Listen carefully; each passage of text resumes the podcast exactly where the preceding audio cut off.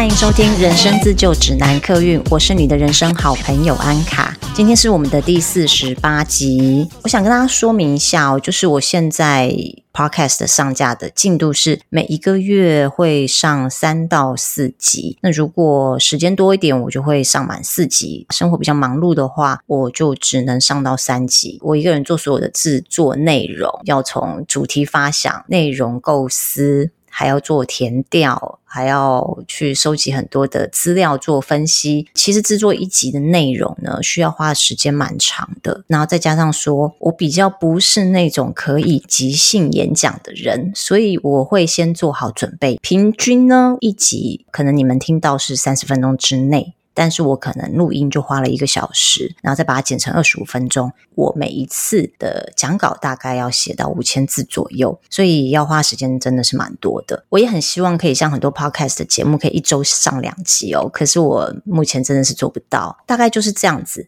好，那我们就进入今天的节目哦。在年初的时候，我有说过，今年的 Podcast 我有定一个主轴，就是疗愈，也就是说每一个单元都会跟疗愈有关啊。今天我要讲这个主题，在我心里面酝酿了很久。我们一生中有各种无数次的道别经验，我们离开家乡去外地念书，是对家乡的道别；结婚拜别自己的父母，是一种身份的道别。但我相信，就算我们练习过各种大大小小的道别，对于死亡的道别，或许练习好几回还是学不会。今天想跟大家分享的主题就是好好说再见。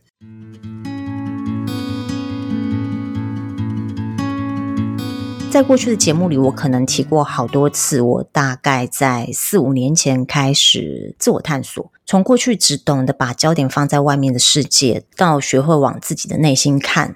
独处、自我对话，其实会有这样的转变，是因为经历了几次生离死别之后，我才开始懂得我们要往自己的内心走。我小的时候，其实跟我的爷爷奶奶、外公外婆很亲。八年前，我的爷爷呢突然心肌梗塞，进去加护病房，大约一周就走了。爷爷走之前，我大约有八个月的时间没有见到他，那个感觉是很冲击的。上一次见面的时候，爷爷还站在我的面前，摸到他的手，他的手心是有温度的，讲话的时候声音是洪亮的。下一次再见面的时候，眼前这个人不会动了。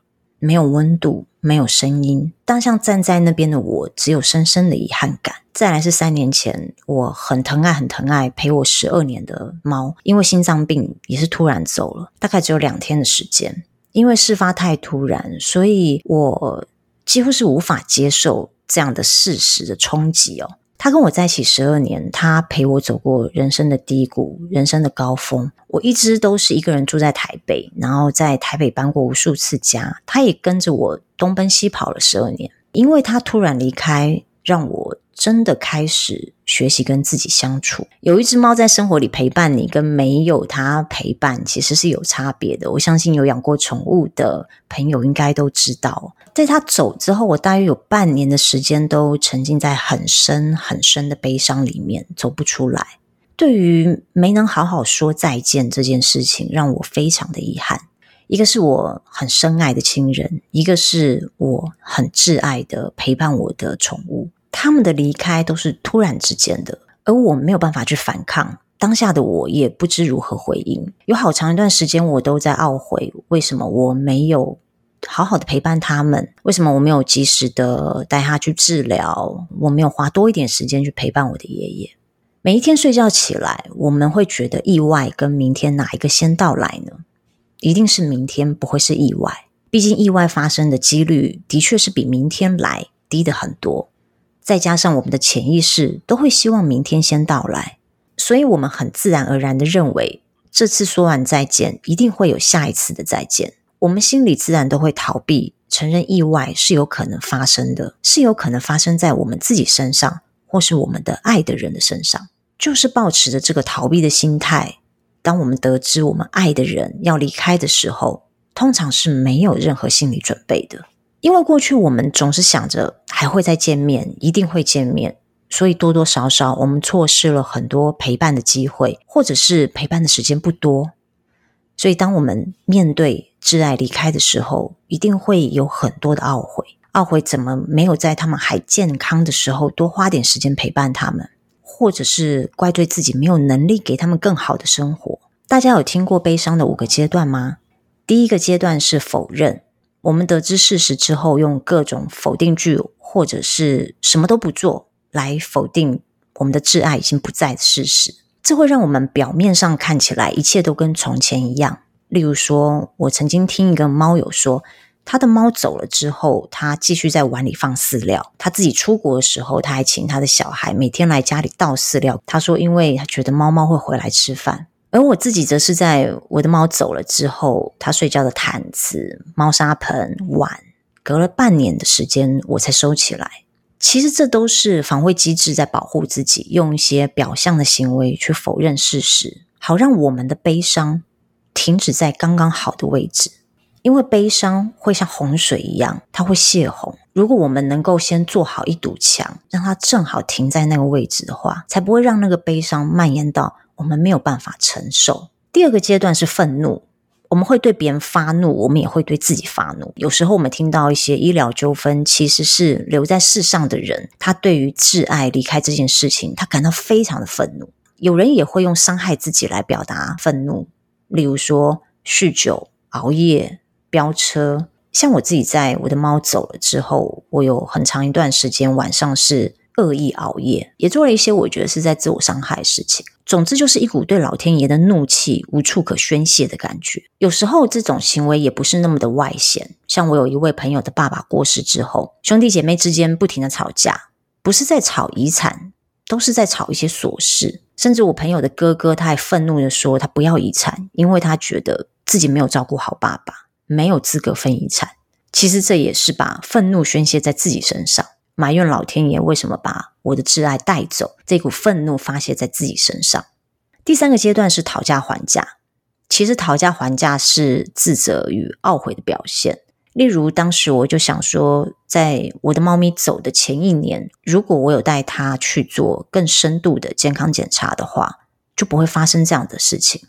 这是我当时的自责。虽然我心里明白，就算我有带它去做检查，它年纪到了，生命还是会有走到尽头的一天。只是这个选择权其实是在我自己的手上，我要选择自私的让他带着生病的身体陪我久一点，还是我应该带着爱放手，让他最后那一里路走得轻松一些？我在检讨自己没有带猫咪去做深度的健康检查这件事情，就是在讨价还价，因为在这个阶段的我还没能接受。他已经离开了。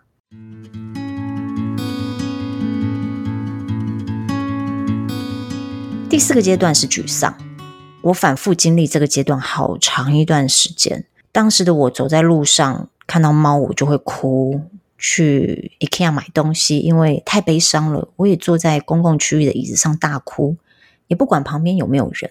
起床哭，睡觉哭，开车哭，坐公车也哭，因为开始意识到他的离开是个事实，再也无法假装一切都跟以前一样没有变过。还没有到接受的阶段之前，心中那个漫长的煎熬，就好像黎明还没破晓一样。而且这个黎明是像在北欧的国家哦，每天只有两个小时有日照的太阳，一片漆黑的时间好漫长。这个阶段很容易，一会儿觉得我好了，一会儿又陷进去沮丧跟悲伤里面。第五个阶段终于来到接受，就是在心里彻彻底底承认这是个事实。我们的挚爱已经离开了，我们再也看不到、摸不到、听不到他们。我在猫走了那半年的时间，看了很多有关挚爱离开、如何面对和如何适应悲伤的书。也是那个时候，呃，知道悲伤的五个阶段这个理论。的确，这五个阶段我都有经历过，而且它不一定会按照顺序来，每一个阶段也可能不止经历一次。我觉得悲伤的五个阶段只是让我们知道自己会有这些反应是正常的，这会让我们稍微安心一些。但是悲伤、沮丧、愤怒，并不会因为你知道你正在经历这五个阶段而减少，也不会因为知道了。就不需要经历，一样都是要经历的。但是我们可以选择如何去经历。在猫咪走了半年之后，有一天我拿着相机想到我家的后山去拍街猫，没想到走着走着，我就突然遇到了一大群的流浪猫，大约有二十几只没有结扎。隔天我就带了一些饲料罐头再次上山，然后我就开始我的自工人生哦，我就开始抓渣填鸭喂食。那上个月呢，有一只我喂了两年多的三花猫突然消失了。三天之后，他带着满脸干掉的血出现在我面前，他的口腔肿胀，瘦了一大圈。当时我马上架好诱捕笼，希望他进笼，好让我带他去看医生。可是我跟他缠斗了一个下午，他还是不愿意进去。我当时很担心，不知道他明天还会不会在，因为状况真的不是很好。那当天晚上呢，有一位呃，也是爱妈的邻居，我帮我找了一个懂一些宠物沟通的朋友，问了一下三花的状况。我问三花说：“你愿意进笼让我带你去看医生吗？”没想到三花回我说：“谢谢你，不用了，我们好好说再见就好。”去年年底圣诞节的时候，也发生了一件事情，给我很大冲击哦。我有一位朋友的老猫，大约二十岁左右哦，已经很老了。他本来就有慢性肾衰竭的病史哦，有一天在洗完澡之后就突然瘫痪，带到医院检查，医生说是血栓，呃，当时的肾指数已经非常高，所以也没办法用药治疗，那医生就建议安乐。朋友当时当然是舍不得，所以请医生用了吗啡贴片，嗯、让我们带老猫回家安宁。带回家之后，猫咪已经完全无法进食，也没有上厕所。就很像人要走之前的弥留状态，但是你看得出来，它的身体是非常疼痛，也很辛苦。就这样过了两天，呃，我这个朋友知道死亡是无法避免的，于是打电话到医院预约做安乐手术。我在旁边听到他打电话去动物医院的时候，我可以感受到那心里有莫大的痛苦跟悲伤。后来他做了一件非常勇敢的事，他手做了一个纸箱，里面贴满了猫咪跟。这么多年来跟他相处过的人的照片，那有些人手写祝福的卡片，有些人送他他爱的玩具，有些朋友也送了一些其他的祝福的礼物。这位朋友还去了花市买了很多的鲜花，把这个纸箱布置成一个很温馨、充满回忆跟祝福的小棺木。要去安乐之前的那一个晚上呢，这位朋友打电话给所有跟这只猫咪相处过的人，包括曾经住在一起的室友、家人、朋友。等等，透过视讯跟猫咪说再见。安乐完之后的隔天，把过世的猫猫放在这个小棺木里面，一起带去火化。整个过程虽然非常的伤心，但是也非常的温暖跟圆满。结束的时候，没有任何遗憾的感觉。从我没有机会跟我的爷爷、跟我的猫咪好好说再见，然后到刚刚那只三花猫跟我说想跟我好好说再见，以及这位朋友用手做祝福的方式送走了他的猫咪的这个过程哦，让我重新去思考好好说再见的意义，以及怎么做算是好好的说再见。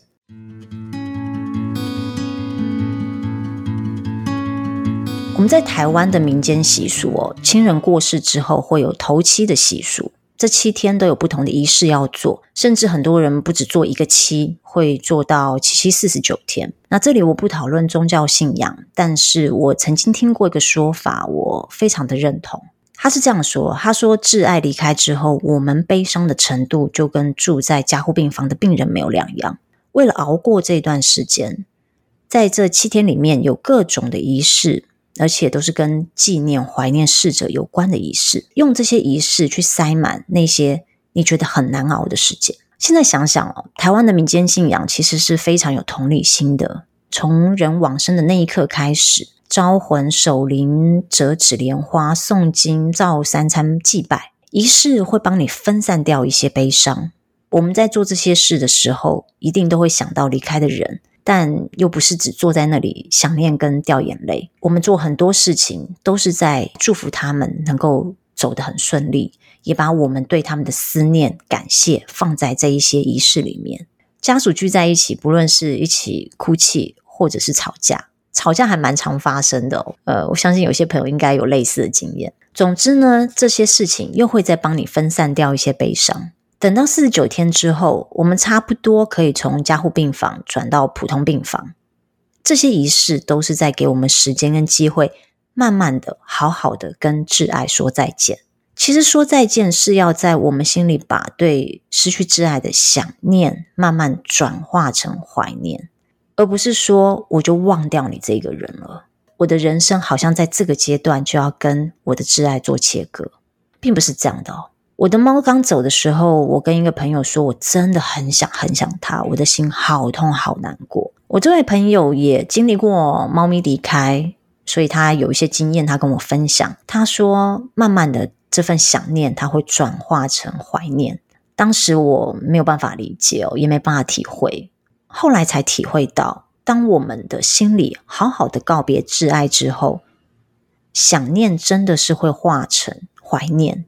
我知道很多人面对悲伤、面对挚爱离开的方式是选择回去埋头在工作里，或者是忙碌的家庭生活里，让这一些外在的忙碌生活去填满你的时间，去塞满你的思绪，以为时间久了我们就会痊愈。但事实上，悲伤就像一个伤口，我们都知道，当我们受伤的时候，会有一个开放式的伤口。如果当下我们没有好好的照顾这个伤口，我们没有去理会它。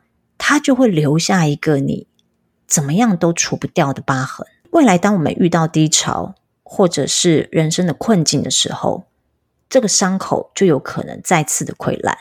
所以，当我们的挚爱离开了，我们受伤了，我们要好好的处理这个伤口，而不是眼不见为净，把它放在那里，想说有一天久了它就会好了。如果你觉得拥抱悲伤太难、太痛苦，我们可以试试看，好好的说再见。有时候我们不敢说再见的原因是，一旦说了再见，就好像我们主动跟挚爱切断关系，这会让我们产生罪恶感。就像我刚刚说的，好像我们的人生到此跟我们的挚爱做了一个切割，他离开我们，好像我们把我们身体截肢，这一只手不属于我们了。这不但会产生罪恶感，也会产生懊悔，也会产生一些自我矛盾的情节。但是我想跟大家说，告别不是在切断与挚爱的连接。就像我刚刚说的，想念可以被转化成另外一种形式，我们可以转化成怀念。怀念是永远都会留在心里的。而我们在告别的是什么？我们在告别的是悲伤。我们切断跟悲伤的连接，但并不是自此之后就把挚爱抛诸脑后。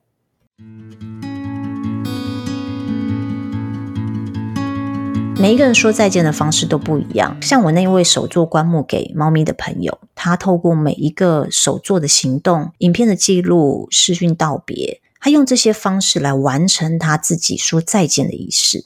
我觉得很棒、很勇敢，也给我不同的观点跟思维。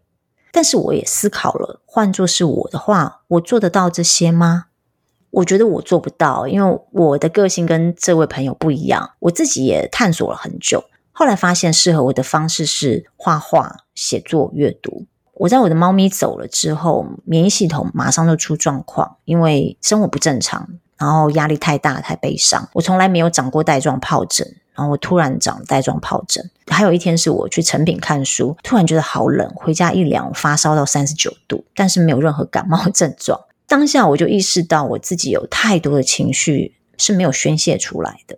我只是把自己浸泡跟沉浸在那个悲伤里面。后来我就想说，我必须去做一些事情，让我的这个悲伤情绪是有一个宣泄的出口。我就去报名了灵魂绘画的课程。那这个绘画课程很有意思哦，它其实不是在教你怎么画画，它在教你把自己的情绪透过画画宣泄出来。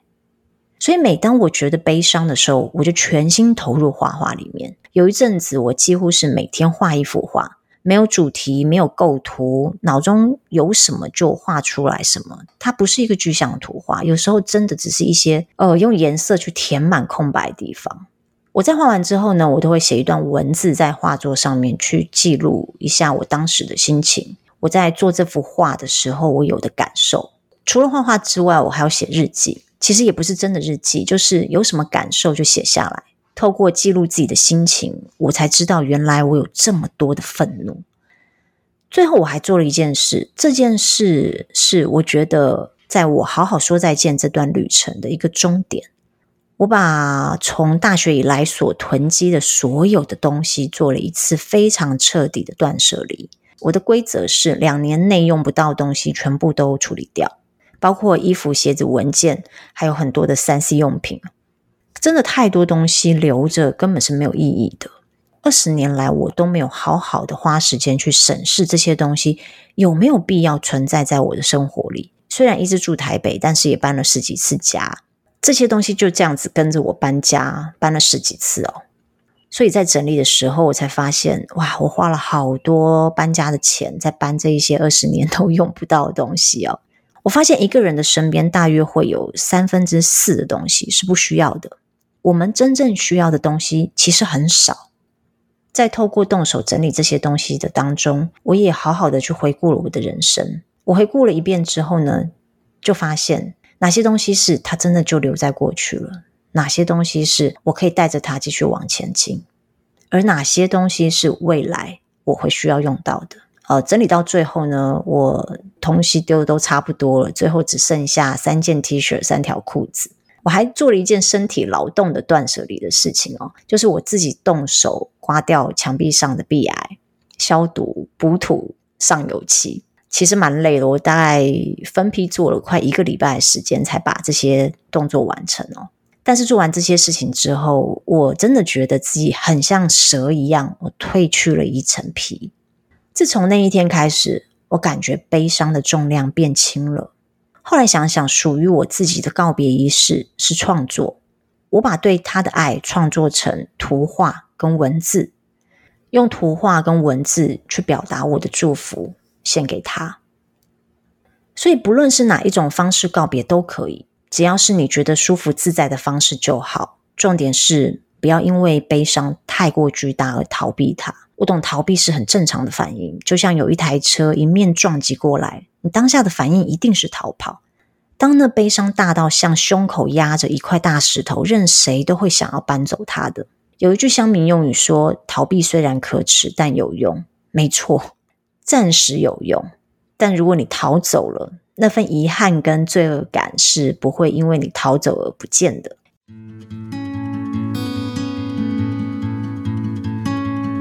这里有一个告别的方式，我觉得很受用。在嗯，不管是我爷爷走，呃，或是我的猫咪走的时候，我都有用它来帮我度过这一段过程。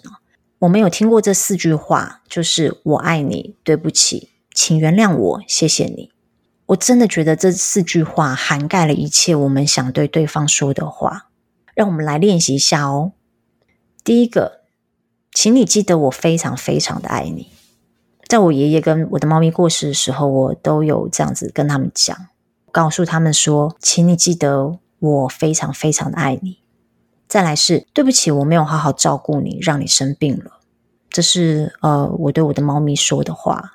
再来是，请原谅我在最后一刻不在你的身边。当我爷爷在加护病房的时候，我很常跟他说：“请原谅我在最后一刻不在你的身边。”再来是，谢谢你给我无条件的爱。我爱你，对不起，请原谅我，谢谢你。这四句话我们常用来在生命临终的时候与对方和解。其实我觉得，与其说与对方和解，不如说是与自己和解。我相信我们的挚爱都非常明白我们有多爱他们，也理解我们的伤心难过，也绝对包容我们曾经不经意犯下的错误。他们也绝对接受我们给他的祝福。所以这四句话，我觉得是用来跟我们自己和解的，是用来让我们能够放下，能够好好的跟对方说再见。我以前认为我爷爷跟我的猫因为走得太突然，导致我都没有时间好好跟他们说再见。时至今日呢，我终于明白了，说再见从来都不是在形式上对肉体道别而已，而是在心中我们有没有好好的表达我们对他们的爱，我们有没有承认自己犯下的错误，我们有没有请求他们的原谅。最重要的是，谢谢他们在生前用各种形式深深的爱着我们。今天听到这一集的你们，如果没有来得及好好跟挚爱说再见，没有关系。就像电影《可可夜总会》里面说的，真正的死亡是世界上再也没有一个人记得你，因为我们怀念我们的挚爱，所以他们永远都在。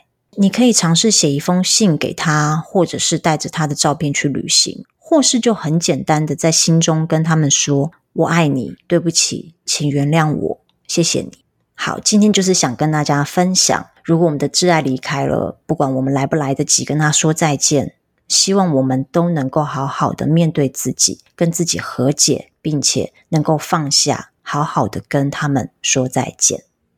今天的话题是有点沉重啦，但是我觉得不管你是在哪一个年龄，你在人生的哪一个阶段，我们都一定会遇到要跟挚爱说再见的那一天。如果你对今天的节目有任何的感想，或者是你有类似的经验，都欢迎你在 Apple Podcast 留言，或者是你也可以到 IG 或是我的不公开社团，呃，私讯给我，我们大家可以聊一聊，一起分享我们是怎么走过这一段人生巨大的悲伤，跟我们怎么放下，跟我们怎么说再见。好，今天的节目就到这边结束，非常谢谢你们的收听，我们下次见喽，拜拜。